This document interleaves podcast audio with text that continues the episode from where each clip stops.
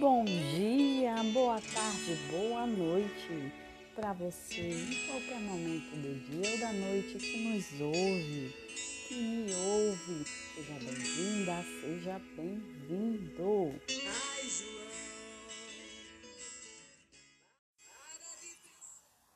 Então, eu tô aqui mais uma vez nesse espaço criado para vocês para mostrar para vocês quanta estupidez tem determinados tipos de relações e nos deixa muitas vezes sem ações. Mas que é preciso a gente reagir, porque a nossa felicidade em existir está basicamente em conseguirmos estar em paz para ser feliz. E às vezes, minha gente, o que acontece é que a gente tem que ser mais inteligente a gente precisa observar de fato o que, é que nos faz contentes, não é?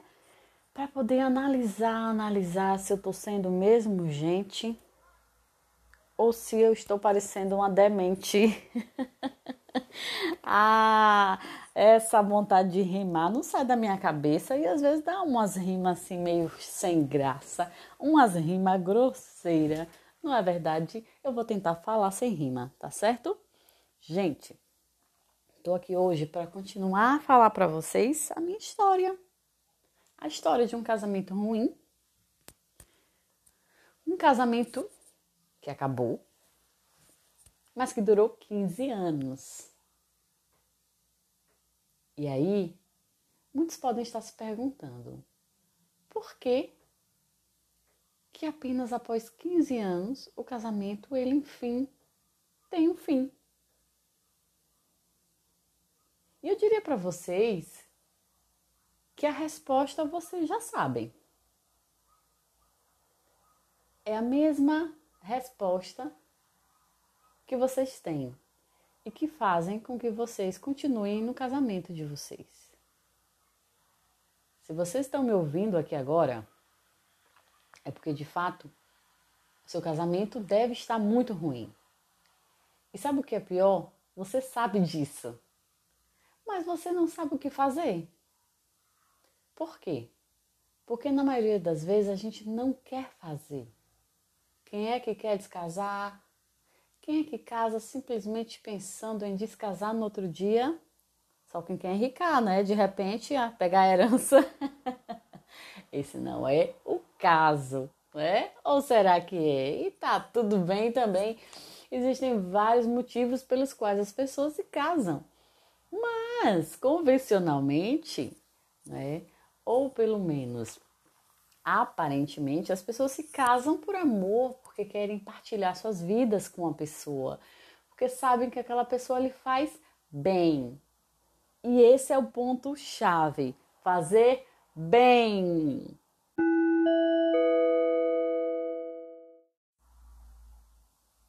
Pois é, pois é, pois é, porque será que mesmo aí os sininhos tocando da atenção, tenham atenção, blindon, atenção, tem alguma coisa que não está bem. Por que será que a gente continua em determinadas relações? Porque não é fácil dizer não, não é fácil você idealizar, construir, batalhar e depois você simplesmente ter aquela sensação de que você está puxando o tapete e deixando tudo desmoronar, não é? Tudo que se construiu e tudo que se esperava viver junto. E é necessário um luto. E esse luto algumas pessoas vivem durante muitos e muitos anos, né? Não consegue superar. Então, quem é que quer a dor? A gente prefere sublimar a dor, a gente prefere ressignificar, se enganar, tá? Ao invés de encarar que ali não dá mais para ficar. Mas eu acredito que sempre há tempo de mudar. E se você está aqui a me acompanhar, já viu um episódio, dois, três, é porque você acha que eu posso lhe ajudar. E eu vou lhe contar um segredo.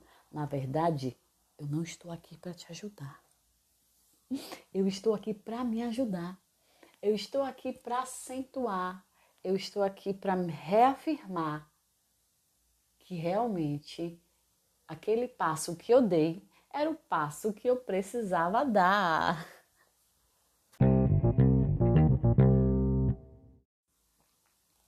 É, pois é, pois é, pois é. Às vezes eu ainda me pego a pensar: será que eu não estou a vacilar? Mas é aí que eu abro meu diário, eu abro meu caderninho e eu vejo quantos ninhos eu me envolvi, tá? Quantas coisas de fato eu passei. Mas resiliência tem hora também para acabar. Você é forte até saber que não dá mais para aguentar e que na verdade você nem merece tudo aquilo aguentar ok? É claro que se foram muitos anos a se passar, é porque também muita recompensa você tinha, muita coisa boa você tinha a ganhar. E no final das contas, sim, numa relação, a essa interação e a essa troca, o outro vai até onde você deixa. Agora, o problema é todo esse. Tem um momento da existência desse casal que mesmo você colocando vários e todos os limites possíveis, para que o outro não lhe invada, para que aquela relação ela não se torne uma relação que lhe faça mal, para que o comportamento do outro não lhe faça mal, você vai ter que construir algumas cercas e você vai precisar dizer não. Eu não gosto disso. Não faz isso não fala dessa forma, essa atitude me machuca, é necessário ter muita conversa. Só que muitas pessoas vão conversando anos afins e é extremamente normal no início de determinados casamentos haver conflito.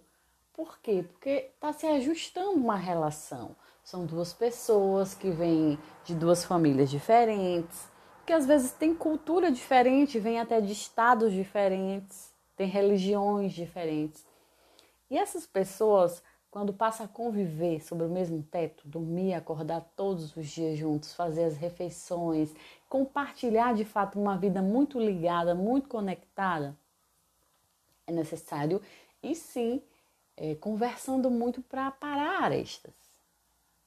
Mas qual o diferencial entre uma adaptação comum de um casamento recente, tá? E de uma relação que já vem há muitos anos nesses conflitos, nessas brigas que você às vezes nem sabe bem qual foi o motivo que começou aquela briga, aquela confusão.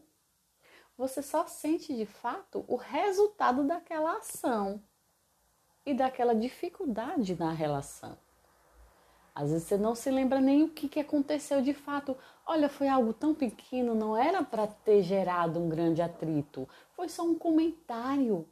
Mas esse comentário rendeu tanto, esse comentário é, ofendeu, esse comentário, a partir dele, a pessoa é, é, te apunhalou muito, ela, ela lhe chantageou, ela ficou de cara feia vários dias, ou ela ela ficou passando na sua cara outras coisas que você também faz, fazia. Ou seja, era uma coisa pequena que se transformou uma, em uma catástrofe, em algo muito maior. E vai passando o tempo e às vezes você passa a desacreditar que de fato aquela pequena coisa foi o estopim de tantas e tantas outras é, coisas negativas que surgiram daí. Né? Jantares que não foram feitos juntos, é, é, noites sem carinho, sem abraço, sem dividir a mesma coberta, não é? Você fica procurando então qual é mesmo a aresta para que eu possa parar e você acaba se perdendo no meio disso aí. Por quê? Porque era tão bobo a situação que não era para ter gerado tudo isso que você até esquece. A gente só lembra aquilo que marca. E às vezes o que aconteceu nem marcou, era tão pequeno e era para ser dessa forma, apenas uma conversinha cotidiana, mas virou então um grande problema. Então, minha gente, essa é a diferença entre um casamento ruim, de fato, com pelo menos um dos lados extremamente difíceis de conversar, tá? E um casamento inicial que as pessoas estão apenas se conhecendo e aparando as arestas. Qual é o divisor de água? Passaram anos e vocês continuam brigando, discutindo por coisas pequenas. Tem alguma coisa errada. Conversa uma, uma situação chata que aconteceu. E convenhamos, a todo momento a gente é passível de que aconteçam coisas que eu não vou gostar, que o outro não vai gostar. As coisas fogem, sim, aos scripts que a gente, que a gente faz, aos acordos que nós fazemos continuamente. As coisas fogem, isso é normal. Mas, se de repente, né, é, passam anos e vocês continuam discutindo e brigando por situações pequenas, a relação tem um grave problema. E muito maior do que o problema da discussão constante é quando há o silenciamento. Quando uma das partes, no caso, vou me referir a você, que eu acredito que, se você está ouvindo agora, se você está procurando é, pensar sobre o problema, falar sobre o problema, ouvir sobre o problema e o problema é casamento ruim, eu acredito que de fato, né, é, você não seja a, a você seja a parte do relacionamento que está sofrendo com aquela situação. Porque nem sempre ambos sofrem. Muitas vezes quem bate não sente a dor, só sente a dor quem apanha. E aí eu estou usando uma metáfora, mas essa metáfora ela pode ser muito bem uma, uma não metáfora, ela pode ser uma realidade. Existem sim muitos casamentos que já estão na base da violência física, a velha e conhecida violência doméstica que tanto agride e afeta muito mais as mulheres do que aos homens. Isso por conta de todo o contexto social, sim, que a gente vive, que não tem como fugir dos dois conceitos, que é o patriarcado, o regime patriarcal, a autoridade está sobre o macho, sobre o homem, o pai da família, e o outro conceito é o machismo, né? Aquela, aquele conceito que nos diz claramente que o poder nessa relação entre o feminino e o masculino, o poder maior tem que ficar com o homem e os homens são os dominadores e as mulheres são então as dominadas. Então, minha gente, vocês percebem que há essa distinção muito grande. Uma coisa é brigar algumas vezes, raras vezes, no início do casamento. Outra coisa muito diferente é você brigar continuamente durante anos afins, sem nem entender nem aceitar que realmente há um motivo real para aquelas faltas de harmonia constantes dentro daquela casa. E o pior, quando não há briga e há o silenciamento, a relação continua ali ruim, a relação continua ali oca, a relação continua ali afetando drasticamente, de forma negativa, uma única pessoa. Né? É, é mais uma pessoa do que a outra, me desculpem. E na verdade você não consegue mais conversar com seu parceiro. Por quê? Porque não dá para conversar com seu parceiro.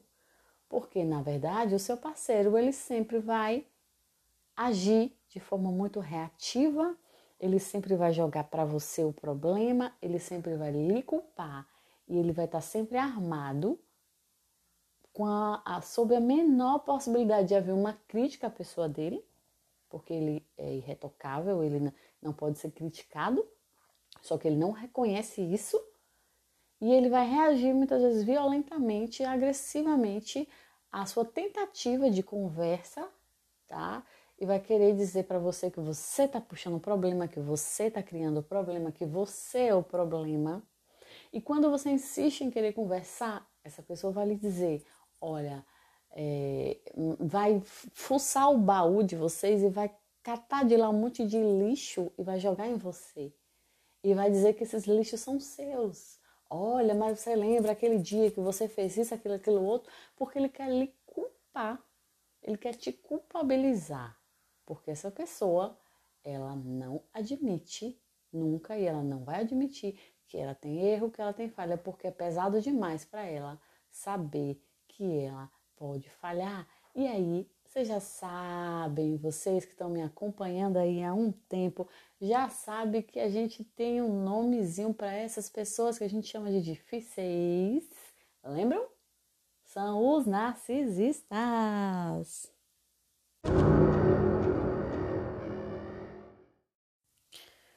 Pois é, pois é, atenção. É, os narcisistas, tudo que eles mais querem da vida de você é atenção. Mas não é qualquer atenção, não, é uma atenção exclusiva. Por isso, eles vão tentar te isolar da sua família, dos seus amigos e, pasmem, até mesmo às vezes dos seus próprios filhos porque eles não querem que as crianças atrapalhem vocês. É sempre vocês, ou melhor, é sempre você para ele, que você precisa atender às necessidades dele. E sabe o que é o pior? Ele não acha que você faz mais do que a sua obrigação, porque você nasceu para lhe prestar atenção. Ah, mas isso não é fácil de perceber, não. Isso é difícil de perceber. É necessário prestar muita atenção, certo? Porque a gente não chega facilmente a essa noção de que o outro quer minha inteira atenção. Por quê? Porque é tão infantil você pensar que aquele cara incrível, maravilhoso, aquele cara poderoso, no fundo é só um carinha carente que está querendo que você seja para sempre subserviente e que você largue tudo para atendê-lo e aquilo é tão infantil que você acha que você está delirando. Você não combina com aquele espírito bravio, a carência infantil. Não é possível que ele, na verdade, esteja com ciúme das minhas amigas, dos meus amigos, da minha própria família ou até mesmo dos meus próprios filhos, das minhas filhas. Como é que pode né, também desatino, mas é normal para o narcisista e ele nem sequer percebe que ele precisa ser visto e ele quer que você direcione a atenção. Então não ache estranho, porque vai fazer parte do perfil narcisista, se você estiver ao telefone e ele estiver chamando sua atenção, conversando com você como se você não estivesse conversando com outra pessoa no telefone. Ele não quer saber. O narcisista tem zero empatia. Ele não quer não tua alegria. Ele quer você todo dia. E lá vem a minha língua solta para rimar. Continuando aqui, gente. Olha, a rima não domine a minha mente. o que acontece é o seguinte: é, pode ser que certo dia você receba a visita de alguém. Isso já aconteceu comigo, tá? Eu estava lá na varanda, na parte do no primeiro andar da casa, e meu ex-esposo chegava. E quando ele chegou, ele falou: Cheguei. Eu falei: Oi, querido, que bom, bem-vindo. E lá eu fiquei na varanda a conversar com a minha amiga, não é? Depois ele subiu, foi até a varanda, eu ofereci também o que a gente estava comendo e ele não quis se aproximar. Após minha amiga sair, eu senti que ele estava diferente, estava frio comigo, estranho. Mal me olhava e eu perguntei o que foi. Ele disse nada. Por quê? Porque ele também não consegue elaborar muito bem, assim, olha, estou chateado com você porque você não desceu para me cumprimentar. E se ele consegue elaborar, ele não consegue nem verbalizar para você, porque aquilo é tão estúpido, não é verdade? É tão infantil e ele só reage mal. E à medida que ele reage, ele lhe atinge, porque você começa a sentir um clima muito ruim em casa, um clima pesado. E eu percebi que ele estava estranho e comecei a catar. O que foi? O que foi? E ele vai soltar em algum momento que o problema foi aquele, né? Ah, a conversa estava muito boa. então, geralmente, ele não vai elaborar a frase inteira, ele não vai é, dizer o pensamento inteiro. Eu fiquei chateada com chateado com você porque você não desceu para vir me receber, porque você estava conversando com a sua amiga. Entenderam? ele talvez nem consiga fazer isso, porque na cabeça dele também ele não teve tempo de racionalizar isso. Ele apenas sentiu o impacto lá no fundo, o ego dele, a selfie dele fala: você foi rejeitado, você não foi o priorizado. E aí sabe o que acontece? Ele ressente. E aí ele sente e ele atinge. Como é que ele atinge? Com a chantagem da cara feia. Mas aí você vai percebendo, você quer uma mulherzinha legal, você é tão gente boa, você quer o bem da sua família e você não está entendendo o que está acontecendo, você ainda não sacou qual é a dele, ele é um narcisista, ele quer sua atenção exclusiva e ele está chateado com você porque você estava conversando com tua amiga. É difícil entender isso? É, mas aceita que dói menos, é, essa é a verdade. Você tenta conversar e o que é que ele vai falar? A conversa estava muito boa porque o narcisista ele é extremamente irônico e ele vai fazer com que você é, pense ou faça o que ele quer que você faça, mas de uma forma massacrante. Ele vai lhe cozinhar, ele vai, ele vai, deixa eu tentar não usar uma metáfora, ele vai é, se tornar irônico para lhe provocar, porque no fundo o que ele quer mesmo é lhe punir pelo que você fez com ele. Porque na cabeça dele ele foi menosprezado. E aí ele vai soltar algumas frases assim, né, no meio da conversa, que não é bem uma conversa, é, é, é né, é um exalar de palavras sem menor sentido. Ele vai falar no meio dessas conversas que na verdade você vai sacar qual é a dele quando ele fala, por exemplo, a conversa estava muito boa, ele está dando vários indícios de que ele está ressentido com o fato de você estar conversando na varanda com a sua amiga. Mas você ainda fica a pensar, por que ele estava ofendido? Será que? Aí você começa a fazer conjecturas. Olha como isso causa toda uma, uma pressão mental. Isso lhe traz prejuízo sem igual. Porque você começa a se ocupar ali para tentar desvendar o mistério que fez com que ele ficou com a cara feia. Aí você começa a, a formular hipóteses. Será que ele ficou assim? Por quê? Porque será que no momento que ele chegou, ele ouviu e eu tava falando dele? Não, a culpa foi minha. Eu tava falando mal dele, foi isso. Então você começa a ficar tensa e preocupada. Então, ele ouviu o quê? O que será que ele ouviu? Você começa a implementar traçar e implementar métodos para fazer com que ele fale o que você precisa ouvir, que no fundo você quer saber que você não foi a culpada, porque você se sente culpada. Afinal, ele estava bem, não está mais, depois que ele chegou. O que foi que você fez, não é? Pois é, minha gente, imagina o que é conviver assim com uma pessoa difícil. Você tem que trabalhar muito, a sua mente ali fica mil. E aí você consegue pegar ali nas entrelinhas que ele ficou chateado com a amiga que estava lá. Mas qual seria o real problema? A culpa pode ter sido sua? Será que você estava falando mal dele e ele ouviu? Será que é porque a sua amiga tá falando alto e estava incomodando os vizinhos? Será que é porque enquanto você estava conversando com a sua amiga, eh, os meninos bagunçaram o escritório dele e ele se revoltou? E você começa a fazer várias hipóteses, mas a única hipótese que você não quer chegar é a hipótese que é a hipótese que é a correta para explicar o que realmente está acontecendo. É ele está chateado pelo simples fato de que ele está se sentindo trocado pela amiga, porque a atenção do narcisista precisa ser exclusiva para ele. Pasmem! Pois é, pois é, pois é. Com isso, minha gente, gera um desgaste na sua mente, gera um desgaste para você conversar com a criatura e tentar entender. Gera um desgaste porque você se culpa, gera um desgaste porque você gostaria que, na verdade, nada daquilo tivesse acontecido. Que as pessoas agissem simplesmente como pessoas normais, vamos falar esse nome normal, porque o que acontece com o narcisista não é normal. Ele tem um transtorno de personalidade narcisista e ele não sabe disso. E você também não sabe disso. Mas quando você passa a saber, tudo faz sentido porque você articula as diversas situações que ocorreram aquilo e consegue unir tudo a partir de uma explicação que realmente consegue fazer sentido.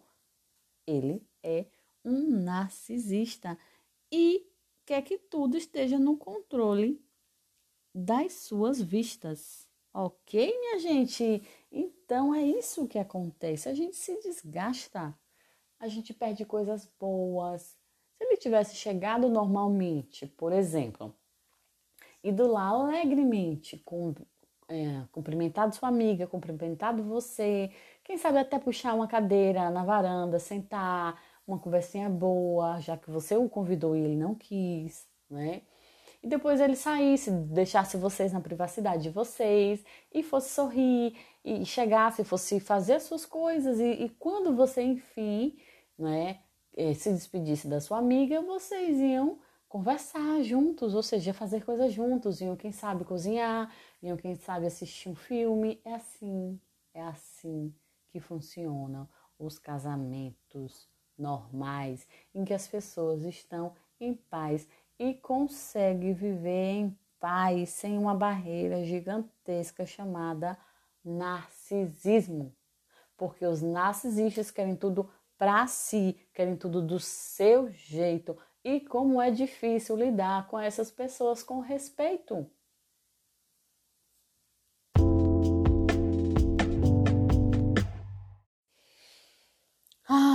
Ai, ai, precisei respirar, porque a gente acaba pegando ar. É difícil não brigar.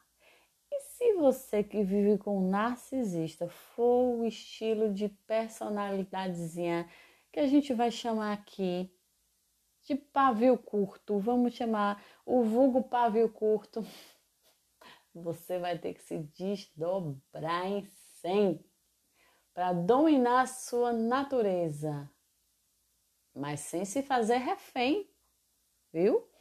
Por quê? Porque a natureza de quem realmente tem assim essa, esse ímpeto para se defender também, para discutir, não quanto narcisista, ok?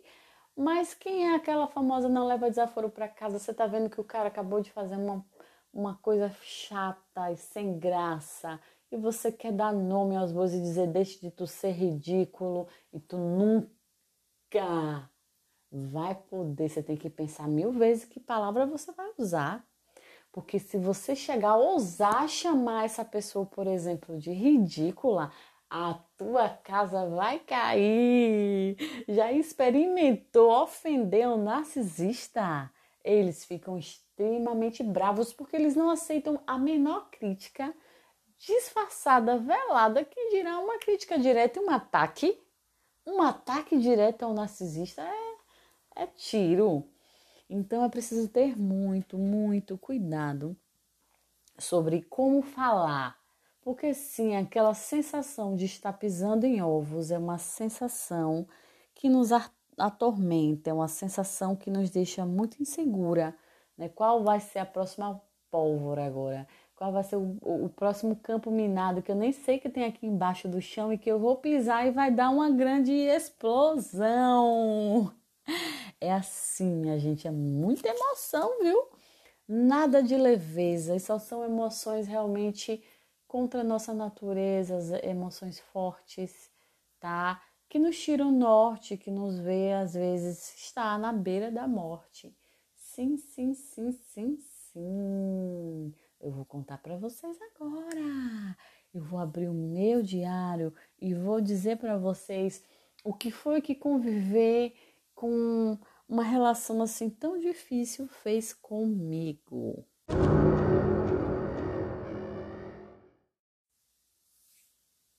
Minha gente, essa relação me levou à exaustão. E eu entrei numa grande depressão foi, foi, foi. Foi me esvaziando de mim, me esvaziando. E como é que isso acontece? Ah, a gente vai esquecendo exatamente o que, é que a gente gosta. E a gente vai tentando se adaptar à situação para não ver tanta explosão, para não ter tanta confusão. você esquece de fazer rebelião. Então o que você faz, na verdade, é deixar de dizer não. Ok, tá tudo bem, tá tudo lindo. Passa a ser sua constante decisão. E você só está se enganando, não é verdade? Então o que acontece é que você também vai tentando ocupar sua mente com outras coisas e você vai se envolvendo automaticamente com as atividades do dia a dia e você esquece de fazer o que você realmente gosta para que você deixe de desagradar o outro. Então, o que acontece é que você se adapta ao outro para não haver confusão. Por quê? Porque, na verdade, o narcisista ele não gosta de, de ter não, tá? E não gosta de avaliação. E essa pessoa também é muito impaciente. Não tem paciência com você. Então você pensa duas vezes antes de dizer. Você não pode falar nada que você pensa sobre ele exatamente para tentar parar determinada aresta, porque ele detesta ser criticado, ele não gosta de ser avaliado, ele vai reagir com brutalidade, tá? Então, o que vai acontecendo é que você vai se silenciando, você vai deixando de dizer. E não dizem aí, acho que é Lacan que diz isso, né? Que doenças são palavras não ditas. Você vai silenciando, você vai apagando o seu comportamento. Por quê? Porque geralmente o narcisista ele quer toda a atenção para si. Então ele não quer que você brilhe, ele não quer que você seja saliente, vamos dizer assim. Então ele não quer que você tenha contato com gente, não. Suas amigas são as inimigas dele. Hum, a sua forma, é, se você tiver uma forma expansiva de ser uma forma alegre, comunicativa, ele vai minar todas essas possibilidades. Ele vai trazer você só para ele. E ele vai se isolar do mundo, porque o narcisista ele tem um momento de, de público, de palco, mas ele tem um momento quando ele chega no privado, ele vive no mundo paralelo dele. E você que se dane com as suas, com as suas demandas, com as suas, é, é, com as suas necessidades também que você tem dele. Ele não tá para você, ele tá para ajudar a ele. Então, assim, se você for, por exemplo, tentar dividir uma tarefa doméstica, tenha certeza, ele vai pegar o que for mais fácil para ele, o que ele gosta de fazer. Aí vocês vão dizer, não, mas todo mundo é assim, a gente não vai ficar com a parte ruim. A gente vai querer ficar, de fato, com a coisa que a gente gosta de fazer. Ah, mas eu vou dizer para vocês, é diferente. Sabe por que é diferente? Porque o narcisista, ele gosta, na verdade, de fazer. É, é, é diferente porque ele vai dar prioridade a ele, ele vai ter zero empatia. Diferente de você que vai também tentar se colocar no lugar dele, ele vai ser aquele que sempre vai querer obter vantagem. E você não vai perceber isso de cara. Você vai perceber ao longo de muito tempo como geralmente ele te usa para satisfazer as vontades exclusivas dele e ele não quer saber se aquilo é ruim para você. Ele só quer saber que é bom para ele e que tem que ser dessa forma. Ok, ok, ok. Então é isso, gente. É, essas pessoas são muito inteligentes, mas é para o bem, para, o, para a própria autossatisfação. Mas você não percebe isso de logo então. Você precisa de muitas e muitas convivências, né? Muitas vezes, anos, para você entender que aquela pessoa que te ama, ela te ama. Mas na verdade ela sempre vai pensar nela em primeira instância, tá? Então, não é que ela não te ame, mas é porque ela tem uma necessidade muito grande de que você sirva a ela para a satisfação das suas próprias necessidades. Porque ela entende, ela não entende na verdade, isso não é claro, isso não é óbvio para ela, ela não tem consciência. Mas ela vive sobre aquela carência da infância e ela acha que as pessoas que vivem ao redor dela, mais especificamente você, precisa salvá-lo, precisa resgatá-lo e que você deve a ele proteção, que você deve a ele segurança, que você deve a ele subserviência, que você tem que prover, alimentá-lo. Então é, é como se fosse uma tentativa de sobrevivência, tá? Ele sobrevive se alimentando de você. É, então, dessa forma, não é, não é uma pura maldade, é realmente esse transtorno narcisista. Ele não, não, vê pra, não vê em você que as suas necessidades também precisam ser atendidas. O que ele vê, na verdade, é você enquanto instrumento para realizar as vontades dele. Certo? Se vocês decidem, então, dividir determinadas tarefas, ele vai sempre querer ficar com menos trabalhoso, com menos danoso. Só que isso não vai ser uma vez nem duas, isso sempre vai se repetir. E ao longo do tempo você vai passando a entender: peraí, esse, esse cara só quer me. né? Ele só quer me ver o mal. Peraí, ele só, ele só pensa assim: como me explorar? E você vai se sentindo explorada, você vai se sentindo que quanto mais você dá, mais o outro quer, não é? Que você é, é, sempre está dando muito e recebendo pouco, e o outro só lhe dá o que ele quer dar na hora que ele quer dar. Isso é muito comum. Por exemplo, nos aniversários do meu ex-esposo, ele antecipadamente, aniversários vários, né? De casamento, de é, aniversário de nascimento, vários tipos de aniversários, datas comemorativas, dia dos namorados, dia de aniversário de. né?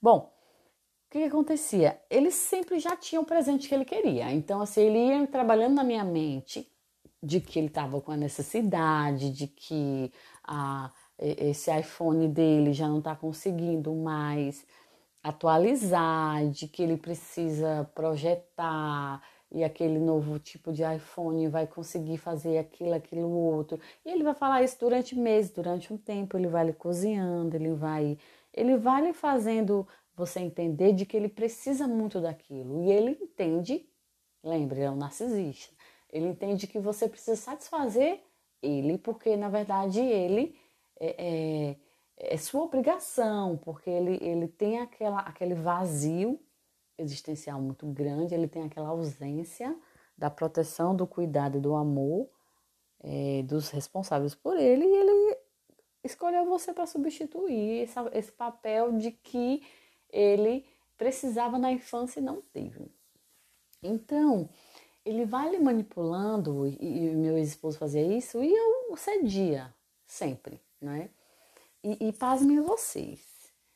É, ao mesmo tempo que essa pessoa ela quer, tu, ela quer tudo para si, ela não consegue dividir, né? Ela quer sempre as coisas muito boas, muito melhores, e ela tem uma dificuldade gigantesca de dividir.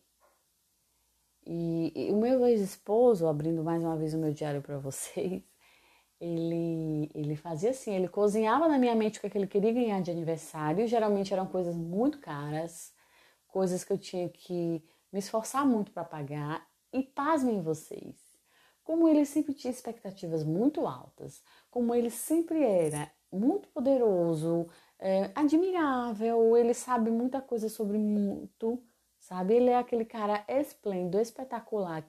Eu me sentia tão pequena, não conseguia agradar. Eu sentia assim que nada que eu fazia era muito bom, porque ele sempre ele queria mais, então ele esperava tipo me surpreenda, me surpreenda, né? E eu precisava comprar coisas caras, porque ele me pedia, ele era o que ele queria, né?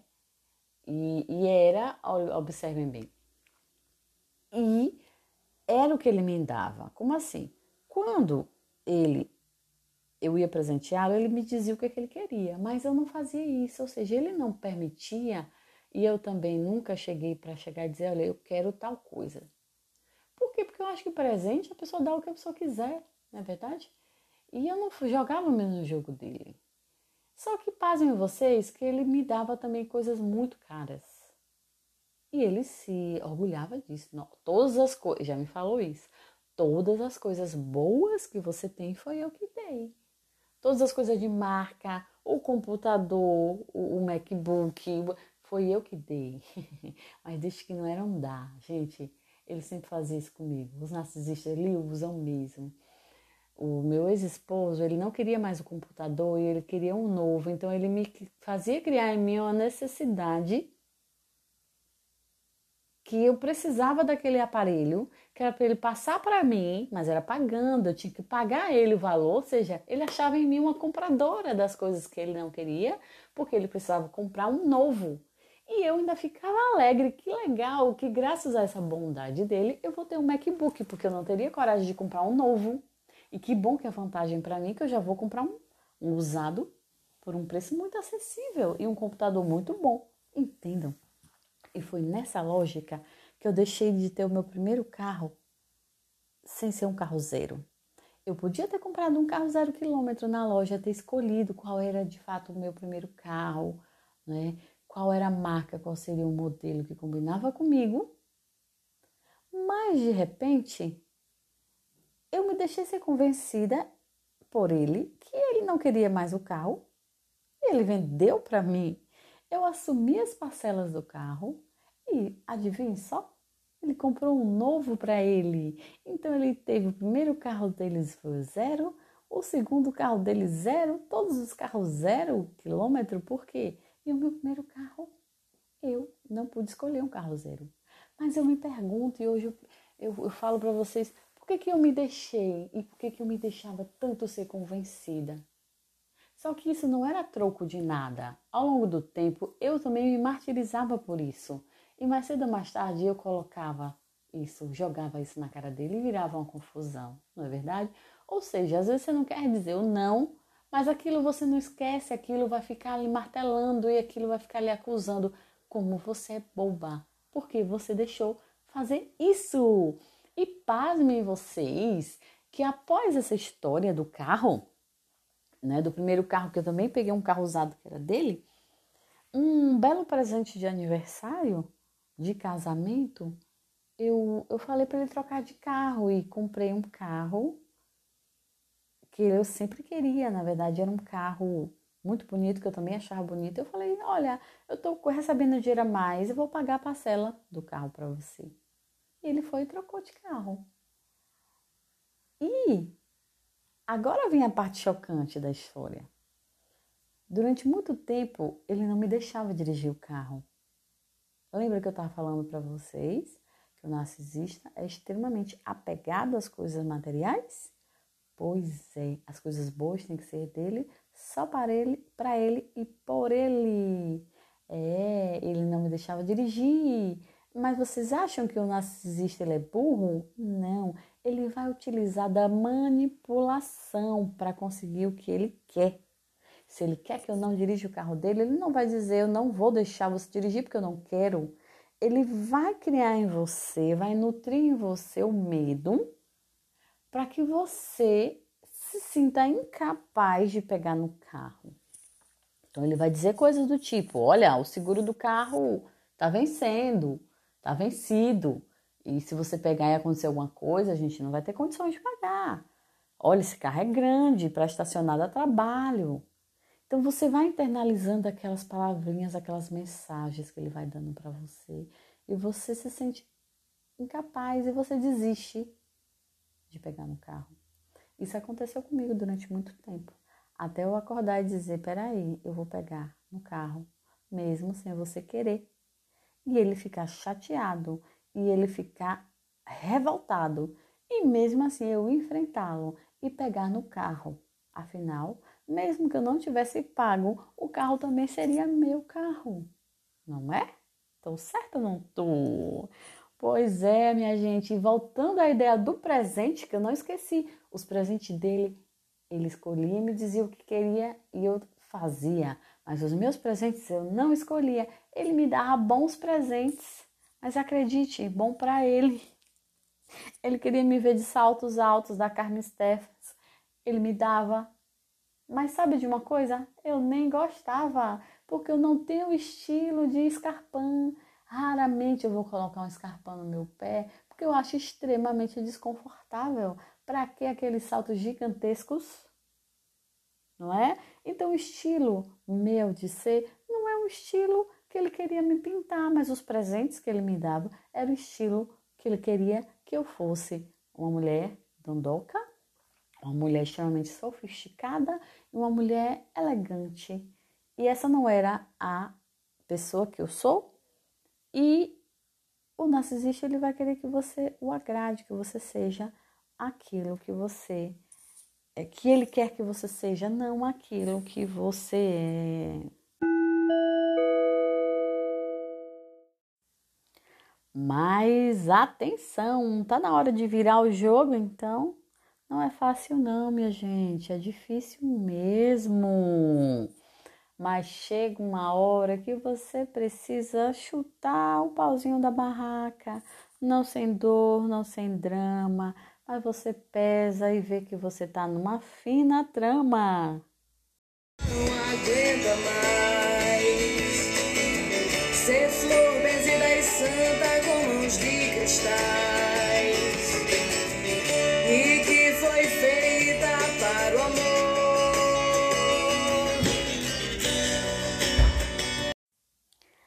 Aí é você que vai dizer quando é que você não aguenta mais. Então, bora parar de se iludir que você consegue mudar o outro. Você não consegue mudar o outro a não ser que ele entenda. E dificilmente o narcisista vai entender que ele é um narcisista e vai querer aceitar um tratamento de reconstrução desse eu fragmentado, tá? Mas é muito complicado chegar a uma mudança total. Mas a esperança sempre fica, a gente sempre quer um bom final, não é verdade? Mas às vezes o mal é que é o bom e a gente só vai entender bem depois. Não sem dor, não sem drama, mas é necessário entender que às vezes você está assim envolvido numa grande drama, ok? Transforma a sua vida num drama. Então, bora ser feliz. Vamos dizer sim ao que a gente gosta realmente de fazer, de ser, sem se preocupar em o outro machucar, em o outro se envolver. Porque, na verdade, quem vive com narcisista vive extremamente cheio de dedos, né? Muito preocupada com o que vai atingi-lo, com o que vai de fato frustrá-lo, com o que vai despertar raiva, com o que vai uh, fazer com que aconteçam discussões e brigas sem razões e transformem aquilo é, em grandes repercussões. Então vamos viver de forma mais leve, mais feliz, com coragem, com segurança e com aquela confiança de que tudo sim vai ser melhor. Mas é preciso dar um passo, é preciso desatar os nós. Um beijo para vocês!